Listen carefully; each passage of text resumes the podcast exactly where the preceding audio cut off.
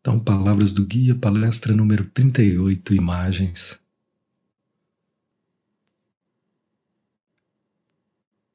Cada personalidade forma impressões. Eu tenho a impressão de que se não me dão tudo que eu quero, é porque eu não sou amada. Eu tenho a impressão que se eu sou perfeita em tudo que eu faço, tem algo errado comigo. E aí, essas impressões elas vão estar muito ligadas ao nosso ambiente, experiências súbitas que a gente possa ter vivido.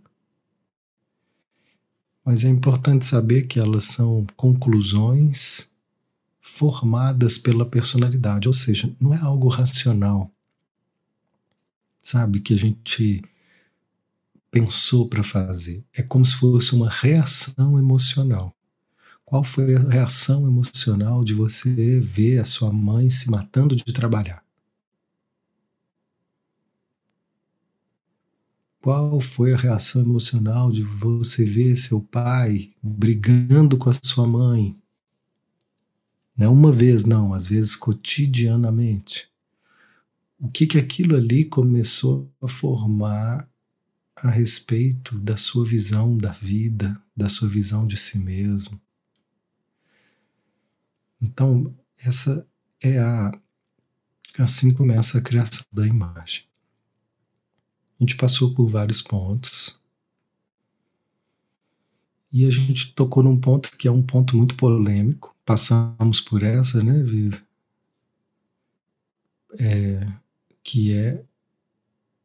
Não é só o que acontece comigo que está ligado a essas imagens, mas também o que a, a gente atrai. E o guia ele é bem incisivo nesse ponto. Os eventos externos são atraídos para nós como imãs. Não, mas eu não fiz nada para acontecer, eu não mexi nem um dedo. E simplesmente aconteceu isso, essa pessoa foi assim, assado. E ele diz: você não tem consciência de como a sua energia atraiu essa situação. É um, é um processo mais magnético, energético, do que consciente.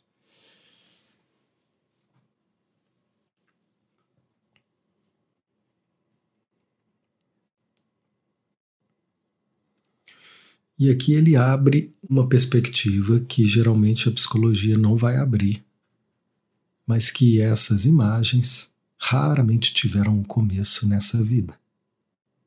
Nós vamos chegar nessa vida, quando a gente fala dessa, nossa, mas todas as crianças foram frustradas por não ter tudo. Alguém aqui teve tudo que gostaria, toda a atenção dos pais? Teve alguém que teve? Não, né? Eu não tive. Geralmente faltou, principalmente, às vezes é mais comum faltar mais um.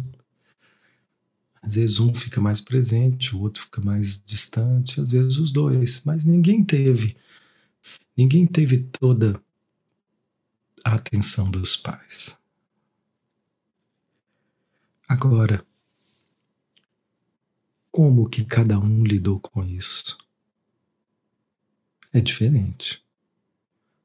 Alguns entravam em desespero, outros fingiam que não estava acontecendo nada e entravam no estado de anestesia. Outros entravam no estado de rebeldia, de revolta. Então, essas reações à frustração, elas são uma continuidade do de uma história passada. Por exemplo, de um trauma ligado à rejeição, de dores ligado a esse amor.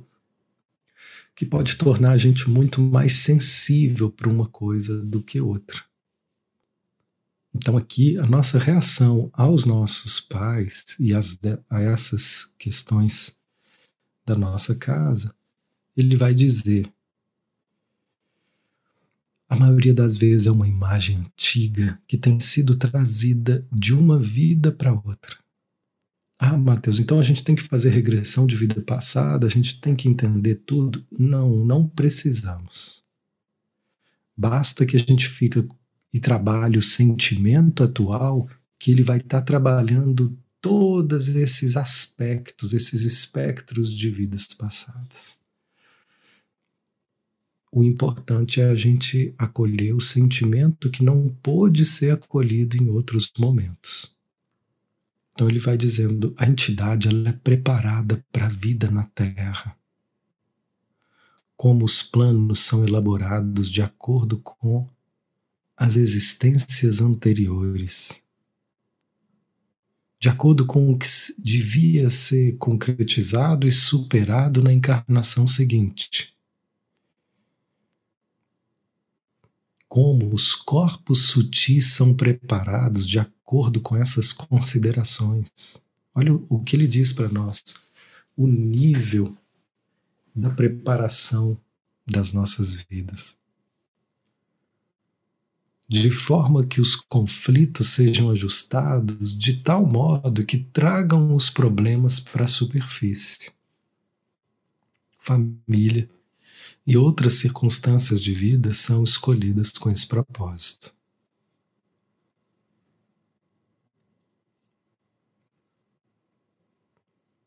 Tudo aquilo que acontece na nossa história faz parte como disse aí a nossa mentora, a nossa amiga, Vó Maria, tá certo do jeito que é. E esse tá certo, às vezes a gente fala, não entendo por que, que teve que ser assim. A gente não imagina todo o trabalho que às vezes é feito, elaborado, com a perspectiva de trazer à tona com esse pai, com essa mãe, com essa família, os conflitos à superfície. Essa é a maior vantagem, vou até. Essa é a nossa maior vantagem de estarmos encarnados. Qual?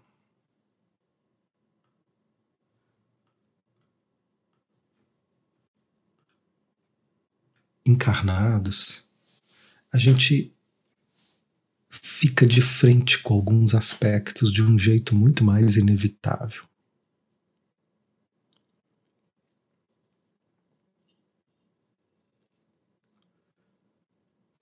Quando a gente está aqui nesse corpo, nós somos arremessados para viver experiências de um jeito que tem hora que não dá para fugir.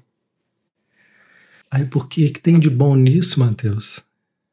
O que tem de bom é que dessa forma nós vamos encarar aquilo que precisa ser visto para que a gente possa estar tá alcançando uma liberação espiritual maior.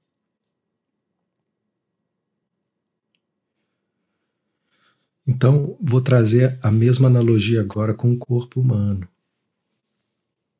Às vezes, o nosso corpo ele está trazendo alguma disfunção que a gente não conhece. Então, como que eu vou saber para poder tratar? E às vezes eu vou justamente me alimentando de alimentos que são os mais prejudiciais para a minha saúde, porque eu não sei que eu tenho um problema. Então eu vou agravando o problema porque eu não estou olhando de frente para eles, porque eu não sei. Não sei, não está consciente, eu não vejo.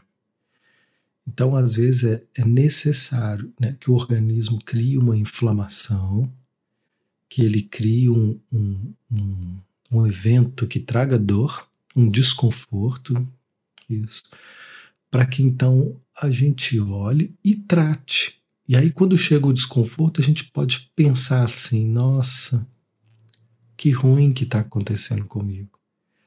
Quando, na verdade, é um sinal de que seu corpo está saudável. Um corpo saudável, ele mostra para nós o que está errado. Por exemplo, se eu comer algo que não faz bem, na hora ele já me mostra com desconforto. Pô, essa comida não é boa.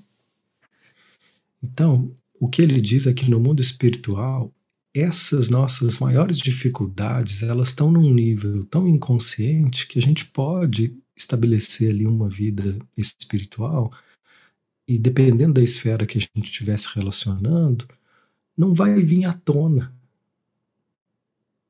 esses dramas que precisam ser tratados para que a gente respire um ar de maior expansão. Eu lembro de uma história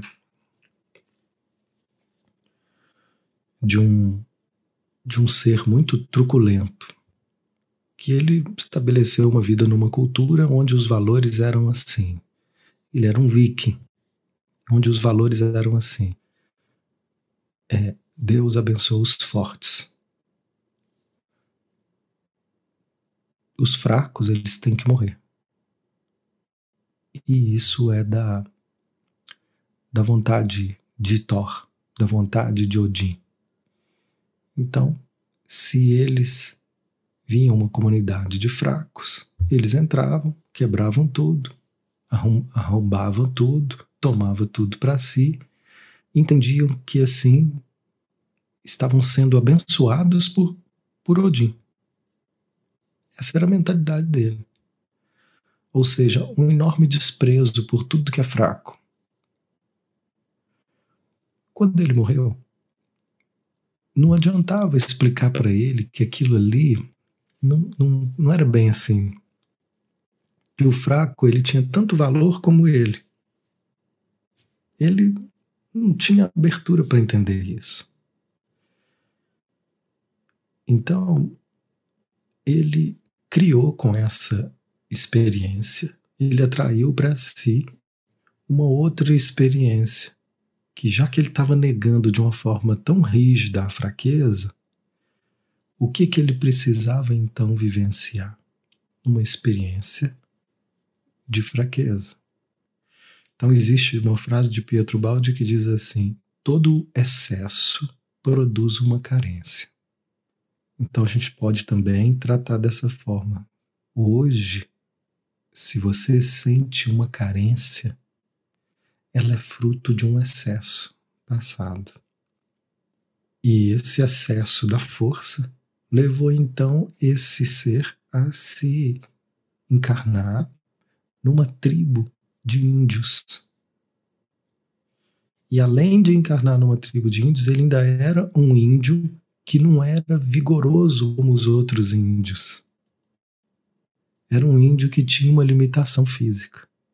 não sei se você sabe, mas muitas comunidades indígenas também têm desprezo pelo homem que não é viril. Então ele foi vivenciando ali todo o desprezo, de estar tá ficando de frente para aquilo que ele mesmo mais desprezava.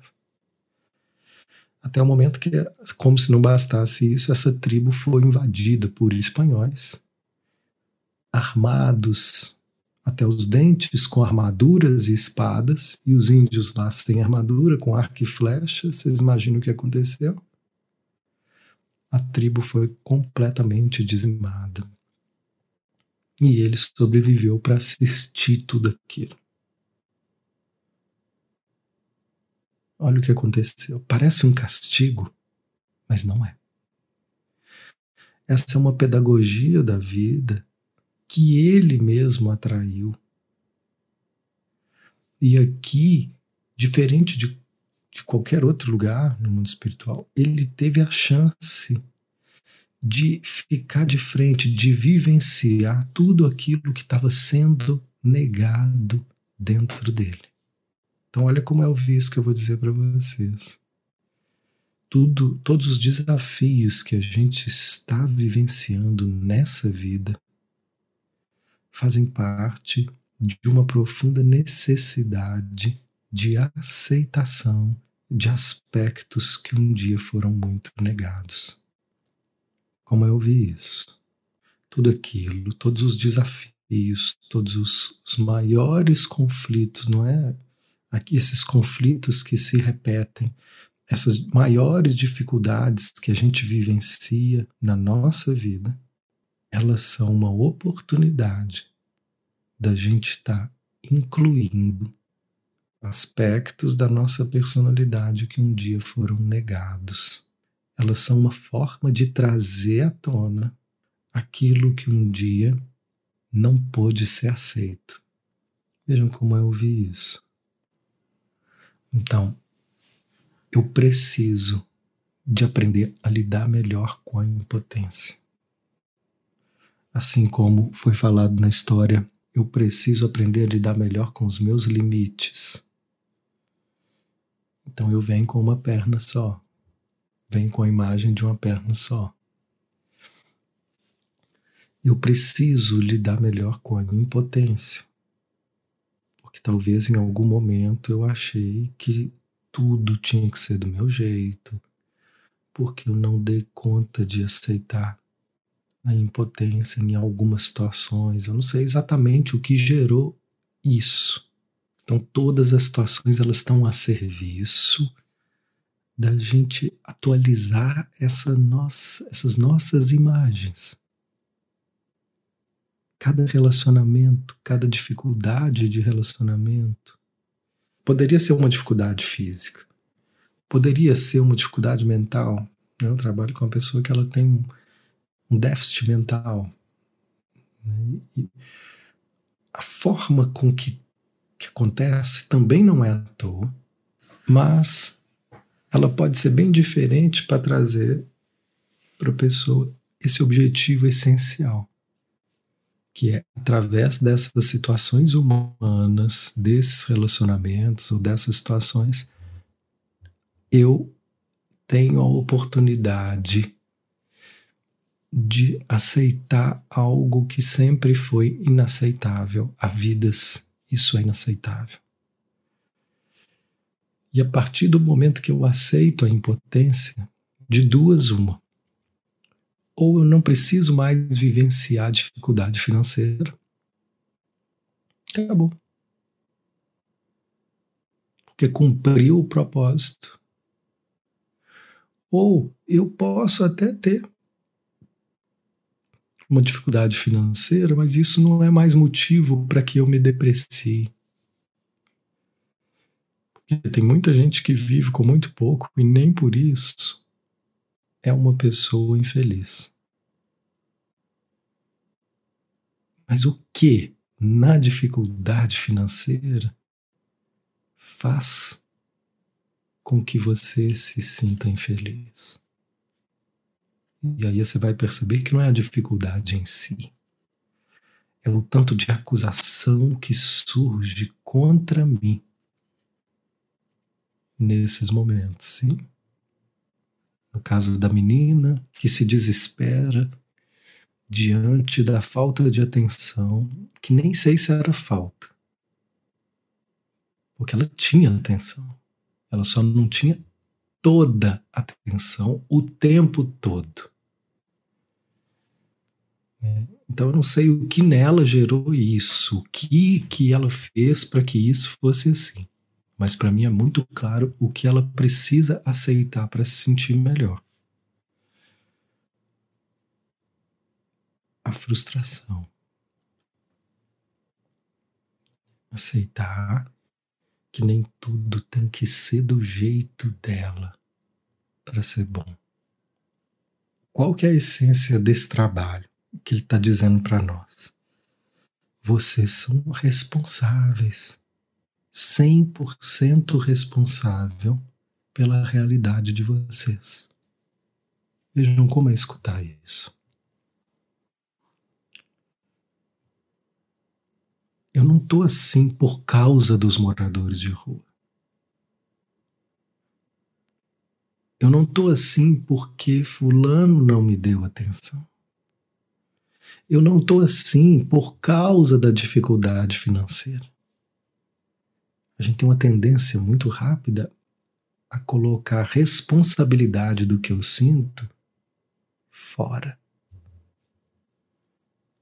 Tem muita gente que tem dificuldade financeira, mas não sente o desconforto por isso o desconforto a ponto de se autocondenar. É claro que não vai ser agradável olhar para moradores de rua. Mas para algumas pessoas eu falo, puxa, que pena. E sigo. Para outras pessoas isso vai lá no fundo da alma. Que isso?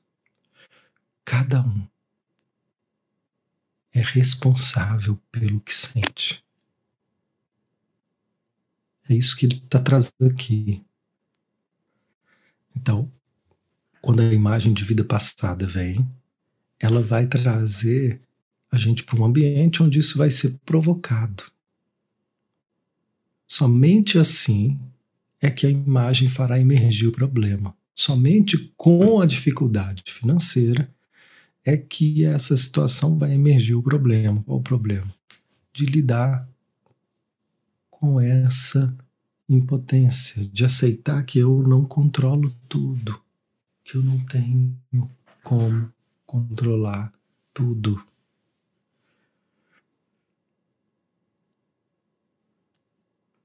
Então, a única solução é fazer com que essas imagens se tornem conscientes.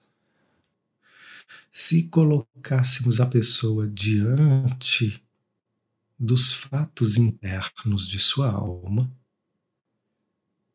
a gente riria dizendo que isso não é verdade. E o que a gente diz é uma fantasia. Não, isso é uma fantasia, isso não é verdade. Então, não é a primeira vez que ele fala isso. Que para nós ainda pode parecer muito surreal.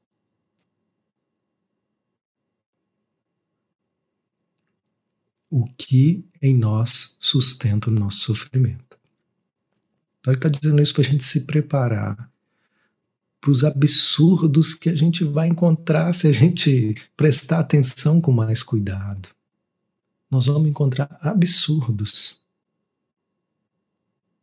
Não acredito que eu criei essa conclusão que me levou a isso.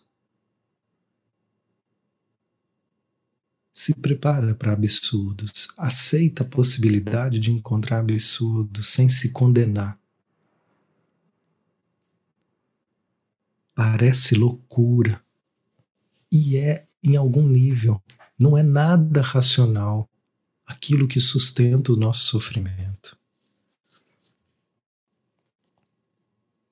embora possa ter uma, uma lógica limitadíssima, mas vai parecer uma fantasia louca.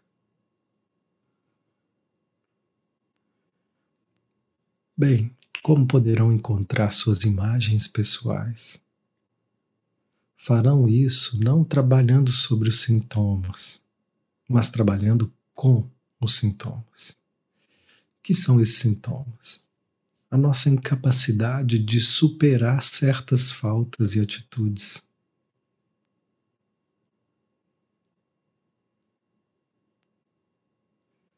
A sua falta de controle sobre alguns acontecimentos na sua vida que emergem regularmente e que criam um padrão. Os seus medos e as suas resistências em ocasiões específicas, porque a gente não tem medo em todas as ocasiões, mas em algumas ocasiões específicas nós temos medo. E aí entra o ponto: quanto mais vocês quererem eliminar os sintomas sem terem compreendido as suas raízes, mais a gente vai ficar exausto com um esforço inútil. O que, que seria superar um sintoma sem compreender a causa? Seria continuar achando que a solução do meu problema é o outro me dar atenção. Que a solução do meu problema é alguém, alguém me dar dinheiro. Eu achei muito tempo assim que a solução do meu problema ia cair do meu problema financeiro, que eu vivia preocupado com finanças, e que eu achei que isso ia se resolver assim. Alguém ia chegar para mim e falar assim: ó, você, eu tô vendo você fazer um trabalho aí, ouvi falar de você, porque você nem mostra o que você faz. Eu fiquei muitos anos sem nem mostrar o que eu fazia. Mas eu ouvi falar de você por alguém que, que veio aqui, fez um grupo com você, fez uma terapia. E eu achei você um menino bom demais. Então, a partir de agora, eu quero investir em você. E essa era a fantasia de uma solução mágica. Que eu imaginava que isso ia ser resolvido assim, que uma solução ia chegar do nada sem eu ter que fazer nada e sem eu ter que compreender as raízes das minhas questões financeiras. Eu, aos poucos eu fui vendo que parte desse lugar tinha a ver com uma sensação de não merecimento. Tinha a ver também com o um conceito errado de espiritualidade, né, com, com um certo martírio, né, de achar que eu não precisava de dinheiro, sabe por quê? Quem precisa de dinheiro são os materialistas. E eu? Eu sou espírita, igual o Chico Xavier, que não precisa de dinheiro. Era essa a ideia. Eu estou falando aqui brincando, mas era algo que alimentou uma ideia de que dinheiro não é de Deus. Né? Sendo que quantas coisas né, são possíveis, quantas coisas boas, o quanto eu posso, inclusive, oferecer mais se eu tiver estrutura para isso. Mas eu tive que ir desconstruindo um monte de coisa.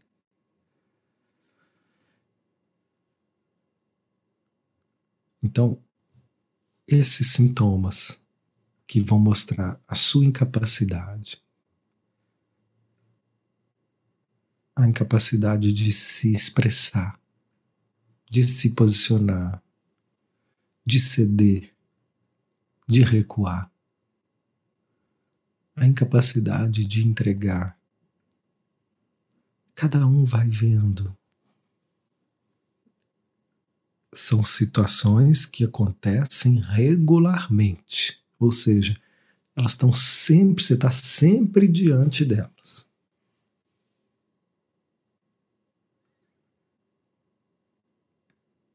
A maneira de começar a buscar as imagens é relembrar sua vida e encontrar todos os problemas. Escreva-os e inclua todos os tipos de problema. Coloque no papel concisamente.